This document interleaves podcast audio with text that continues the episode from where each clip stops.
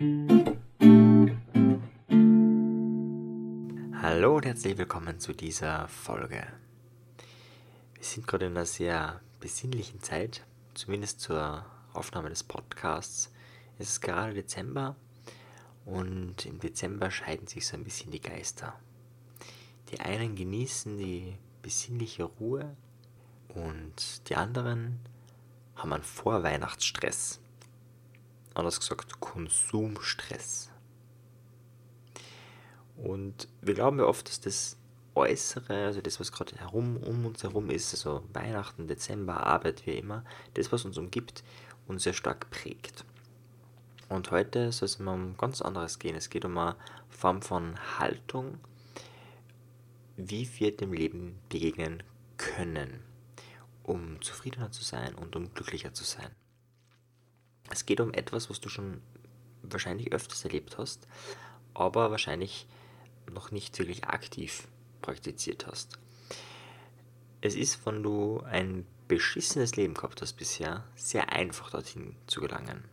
Wenn du ein perfektes, gutes, tolles Leben bisher gehabt hast, wird es heute für dich eher anstrengend. Dann wird es eher schwierig, in diesen Zustand zu kommen. Aber ich gebe mein Bestes, damit es auch dir gelingen kann. Und zwar um was geht's? Es geht darum, den Punkt der Bedeutungslosigkeit zu finden. So nenne ich diesen Punkt. Der Punkt der Bedeutungslosigkeit. Ich habe kürzlich mit jemandem geredet, der genau bei diesem Punkt war. Dieser Mensch hat etwas wahnsinnig Schreckliches erlebt. Er war 17 Jahre mit seiner Frau verheiratet und die hat eine schwere Krankheit bekommen und ist nach wenigen Monaten verstorben. Das war vor fünf Jahren und wir haben da ein bisschen drüber geredet. Und das Interessante dabei, abgesehen davon, dass es natürlich eine sehr traurige und schlimme Geschichte ist, ist, dass er viele Dinge dann beschrieben hat, die sich verändert haben. Vorher war irgendwie Geld scheffeln und so weiter wichtig und es war bedeutungslos, absolut bedeutungslos. Oder zum Beispiel, wenn der Chef dann explodiert ist oder total gestresst war, hat sie normalerweise diese Emotion übertragen. Natürlich ist es dann vollkommen unwichtig. Wenn dein Mensch, den du am meisten liebst, im, im Sterben liegt, ist es absolut bedeutungslos.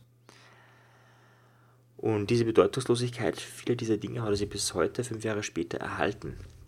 Das heißt, auch heute, wenn der Chef explodiert, ist es für ihn vollkommen egal. Schreckliche Schicksalsschläge pendeln unsere Erwartungen an das Leben wieder neu ein. Wir haben oft die Erwartung, wir sind unsterblich, andere sind unsterblich, es wird uns tendenziell immer besser gehen und so weiter. Und wenn dann mal ein richtiger Mist passiert, dann sehen wir das Leben, wie es ist. Nämlich es ist einfach. Es gibt keine Regeln, es gibt, man kann auch nichts verhindern, wenn jemand stirbt und er stirbt dann ist er, ist er weg, dann ist das nicht mehr rückgängig machbar. Und die schönen Zeiten, die man sich vielleicht für die Zukunft aufsparen wollte, die gibt es dann mehr. Man kann in der Zukunft nicht leben. Den einzigen Moment, den du besitzt, ist der jetzige Augenblick. Und heute soll es darum gehen, wie du diesen Augenblick mit Jetztzeit füllen kannst, wie du den Punkt der Bedeutungslosigkeit findest. Am Punkt der Bedeutungslosigkeit bist du einfach und interpretierst die Sachen nicht mehr negativ. Es ist dir egal. In Österreich würde man sagen, ist der Wurscht. Oder für die Vegetarier ist es dann halt Käse. An diesem Punkt geht es dir ziemlich neutral. Du hast jetzt weder Ausschläge in wahnsinnig ekstatische Gefühle noch in wahnsinnig negative Gefühle. In der Vipassana-Meditation nennt man das Anicca. Anicca bedeutet, dass alles vergänglich ist. Den Schmerz, den du bei der Meditation spürst, weil du zu lange in derselben Sitzhaltung sitzt, ist vergänglich. Der wird morgen, übermorgen, in zwei Wochen, zwei Jahren nicht da sein. Er ist nur jetzt da und er könnte jeden Moment auch wieder verschwinden. Die Glücksgefühle des Hey, wow, lässig, cool, jetzt wow, super, ist vergänglich. Anicca. Oder auch, wenn du etwas total Schlimmes erlebst auch dieses Schlimme, wo man echt glaubt, okay, da, da gibt es nichts. Also das, jetzt ist mein Leben vorbei. Auch da, Anicca. Das kennt man ja von Menschen, die tragische Schicksalsschläge haben und auf einmal von heute auf morgen im Rollstuhl sitzen und die erst einmal wahnsinnig deprimiert und fertig sind und irgendwann sich mit dieser Situation arrangieren und dann teilweise ähm, bessere Ergebnisse liefern als vorher, besseres Leben führen als vorher, zufriedener sind. Stephen Hawking ist so ein Beispiel. Bei Stephen Hawking sagt man, dass er erst genial worden ist, wie er seine Krankheit bekommen hat. Vorher war er gut und faul und danach war er durch seine Einschränkungen und so weiter viel eher fähig, das zu tun, was er wirklich tun will und dementsprechend erfolgreich ist er damit geworden und vor allem dementsprechend bekannt. Wie kommst du jetzt an diesen Punkt der Bedeutungslosigkeit? Eine Methode habe ich schon genannt, das ist eben Meditation, wenn man es wirklich massiv praktiziert. Ich kann mich erinnern, wie ich das erste Mal zehn Tage lang jeden Tag zehn Stunden meditiert habe bei diesem Vipassana Retreat. Da ist danach der iPod kaputt geworden und kurz danach ist einmal Radl geklaut worden und beiden Dingen bin ich mit Anicca begegnet. Also eben mit diesem Punkt der Bedeutungslosigkeit. Beim iPod habe ich mir nur gedacht, ah super, ich wollte eh aufhören, äh, ständig irgendwo Musik zu hören. Und beim Radl habe ich mir nur gedacht, naja, ich habe jetzt ja gewusst bei der letzten Reparatur, es wird nicht mehr so ewig lang halten. Vielleicht hat ja jemand anders zumindest kurzfristig einen Spaß damit. Und wichtig dabei ist jetzt, dass es nicht ein Intellektualisieren ist. Und das passiert, wenn du viel meditierst, durchaus. Das heißt, ich habe jetzt nicht ähm, einen negativen Zustand gehabt und mir das dann schön geredet. War es eh nicht so schlimm, dass ich mir Rad verloren habe. Verdammte Scheiße nochmal. Das wäre eher eine Form von Verdrängung. Das hat nichts mit dem Punkt der Bedeutungslosigkeit zu tun. Ganz im Gegenteil. Der Punkt der Bedeutungslosigkeit ist eine Form von emotionaler Freiheit. Das Gegenteil davon ist das emotionale Gefängnis. So geht es zum Beispiel vielen Schülern oder Studenten. Es gibt Menschen, deren emotionaler Zustand verändert sich durch gedruckte Tinte. Und zwar nicht, dass diese Tinte gedruckt ist, sondern in welcher Form sie gedruckt ist. Das heißt konkret, wenn da eine 5 aufgedruckt ist, geht es ihnen wahnsinnig schlecht und wenn eine 1 aufgedruckt ist, geht es ihnen sehr gut. Ja, je nach Notensystem ist es vielleicht ein bisschen unterschiedlich, aber wir geben dem die Bedeutung, dass es uns jetzt gut oder schlecht gibt und uns geht es dann auch so. Wegen einer Zahl, die irgendwo aufgedruckt ist. Wenn dein Zustand von gedruckter Tinte abhängt, dann bist du in einem emotionalen Gefängnis. Das heißt nicht, dass man dies verdrängen soll. Wieder, es ist, darum geht es nicht. Wenn du Schulden hast, eine, wieder eine gedruckte Zahl, der Schlimme daran ist ja nicht die 100.000, sondern der Strich vor dem 100.000. Und das bestimmt deinen täglichen emotionalen Zustand. Dann bist du in einem emotionalen Gefängnis. Das heißt aber nicht, dass man es jetzt verdrängen sollte und so tun, als wäre nichts und weiter Schulden machen.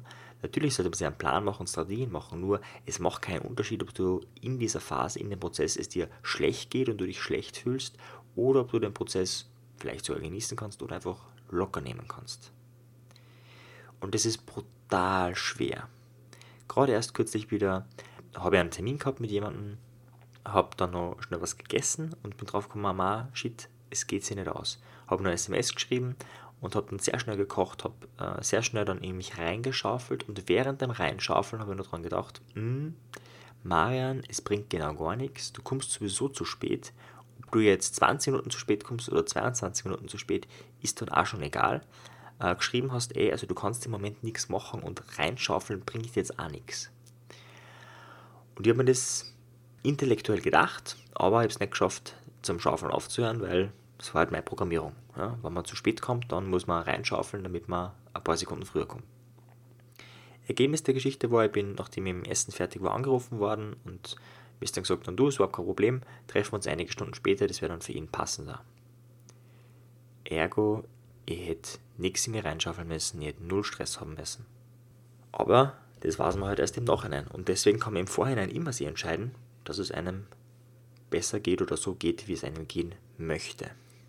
Ganz so einfach ist es natürlich nicht, aber ein paar Hacks, ein paar Tricks möchte ich mit dir teilen. Eine Möglichkeit ist tatsächlich durch den Intellekt zu gehen. Mit dem Intellekt kommst du, glaube ich, nie an den Punkt der Bedeutungslosigkeit oder fast nie, aber du kommst sehr nahe dran. Ein Beispiel dafür ist, wie ich in die Matura gekommen bin, also in die Matura-Klasse gekommen bin. Und da ist uns dann oft gesagt worden, okay, jetzt geht es wirklich um was. Also jetzt, vorher, das war ja okay, das war nicht so wichtig, da hat man nicht lernen müssen, aber jetzt bei der Matura, da muss man jetzt wirklich was machen. Und ich bin strategisch logisch rangegangen. Ich habe mir angeschaut, wie viele Menschen fallen pro Jahr durch bei der Matura. Und das waren bei uns in der HTL so ungefähr zwischen 5 und 15 Prozent. Je nach Klasse, je nachdem. Und dann habe ich mir angeschaut, okay, wie gut bin ich im Klassendurchschnitt? Ja? Wo bin ich? Wo stehe ich? Und ich war beim obersten Drittel ganz unten. Also ungefähr bei 66 Prozent. Und dann habe ich mir die Zahlen angeschaut. Ich habe mir angeschaut, okay, wenn die ungefähr 15 Prozent der schlechtesten durchfallen und ich bei 66 Prozent bin, dann kann ich nicht durchfallen. Das ist nicht möglich. Und genau mit der Haltung bin ich an die Matura rangegangen. Und es war eine sehr entspannte, angenehme Zeit und ich habe es genossen, im Gegensatz zu vielen anderen. Es hat alles Vor- und Nachteile, je nachdem, wie man das sieht. Ich habe unter anderem bei der Matura, bei einer Prüfung dann gesagt, ich weiß nicht mehr, welche Frage es war, aber ich habe darauf gesagt, es geht um nichts. Es war ziemlich genau meine Haltung äh, bei der Matura. Das ist nicht so gut angekommen, statt am 1 habe ich dann einen Dreier gekriegt, aber das ist eben dann die Frage ist dein Zustand von einer 3 abhängig oder einer 1 oder kannst du dich einfach so gut fühlen, unabhängig davon, was dort steht. das ist die intellektuelle Möglichkeit. Die zweite Möglichkeit habe ich schon genannt, das ist Meditation. Meditation wirkt eben nicht auf den Intellekt, sondern eben auf den Geist. Zum Thema Meditation habe ich schon eine Folge gemacht, also ich glaube zwei, drei Folgen vor dieser. Falls dir das Thema interessiert, unbedingt einmal anschauen, unbedingt einmal ausprobieren, einfach den Geist zu lehren. Ja, eine weitere Möglichkeit, die wir auch schon genannt, ist, eigene biografische Elemente zu nutzen. Wenn es dir in deinem Leben einmal richtig schlecht gegangen ist, wenn dein Leben einmal so richtig beschissen gelaufen ist, dann kannst du das nutzen. Du kannst dir das auch logisch einmal oder intellektuell wieder herholen. Stell dir vor, ähm, du verlierst deinen Job. Okay. Oder du hast Schulden. 10.000 Euro, 100.000 Euro, was auch immer. Okay, was wäre das, im Gegensatz dazu, dass du deine Arme verlierst. Oder dein Bein. Oder dein Augenlicht. Oder du hörst nichts mehr. Oder alles gleichzeitig. Wäre es nicht bedeutungslos, dass du ein paar Schulden hast oder einen Job verloren hast? Das heißt, wir nehmen unser Leben oft zu wichtig, wir haben Erwartungen, dass eben alles gut rennt und wenn unsere Erwartungen nicht erfüllt werden, und da sind also irrsinnige Erwartungen, wie dass wir unsterblich sind und dann sind wir verwundert, ähm, dass wir sterben oder unsere Eltern sterben oder wer immer. Das heißt, durch die Erinnerung an diese biografischen Elemente kannst du das jetzt besser akzeptieren, kannst du das jetzt besser leben. Und natürlich, es gibt beschissene Situationen, es gibt Dreck, durch den man sich durcharbeiten muss auf dem Leben, aber man kann trotzdem das mit einer anderen Haltung machen. Zusammengefasst, dieser Punkt der Bedeutungslosigkeit, dieses Anicca, gibt dir eine wahnsinnig hohe Lebensqualität. Es geht dabei nicht um Verdrängung, sondern um emotionale Freiheit. Zu dieser emotionalen Freiheit kommst du durch Meditation, durch biografische Elemente, die du dir hochholst, oder durch intellektuelle Fragen, wie zum Beispiel eben, okay, im Gegensatz dazu, was wäre, wenn meine ganze Familie, alle meine Freunde sterben würden, wäre es dann so wichtig, dass ich jetzt dieses und jenes nicht bekommen habe? Ist es so wichtig, dass ich jetzt versagt habe? Was wäre, wenn ich dafür meinen Arm verlieren würde oder was auch immer. Das sind die drei Methoden, mit denen du dich an diesen Punkt annähern kannst oder diesen Punkt erleben kannst. Zusätzlich ist es so, dass ich erlebt habe, je mehr stille Zeiten man sich gönnt, desto öfters kommt man in diesen Punkt hinein. Es ist eher so, dass es nicht diesen Punkt gibt und dann bist du drinnen und es ist erledigt, sondern dass man immer wieder rausfällt aus diesem Punkt und diesen Punkt man immer wieder suchen muss.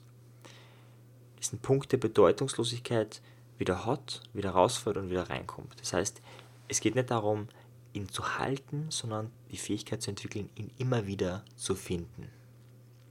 In diesem Sinne wünsche ich dir weiterhin eine sehr besinnliche Zeit. Wenn du diesen Punkt der Bedeutungslosigkeit aktiv versuchen möchtest, lade dir ein, in die Facebook-Gruppe Die Kunst der Selbstbeeinflussung dazu zu stoßen, dich mit anderen auszutauschen und mit anderen das zu entwickeln und zu leben, weil es viel einfacher ist, mit Unterstützung von anderen gleichgesinnten Menschen Fähigkeiten zu entwickeln. Ich hoffe, wir hören und sehen uns in der Gruppe. In diesem Sinne wünsche ich dir nochmal eine besinnliche Zeit. Anicca.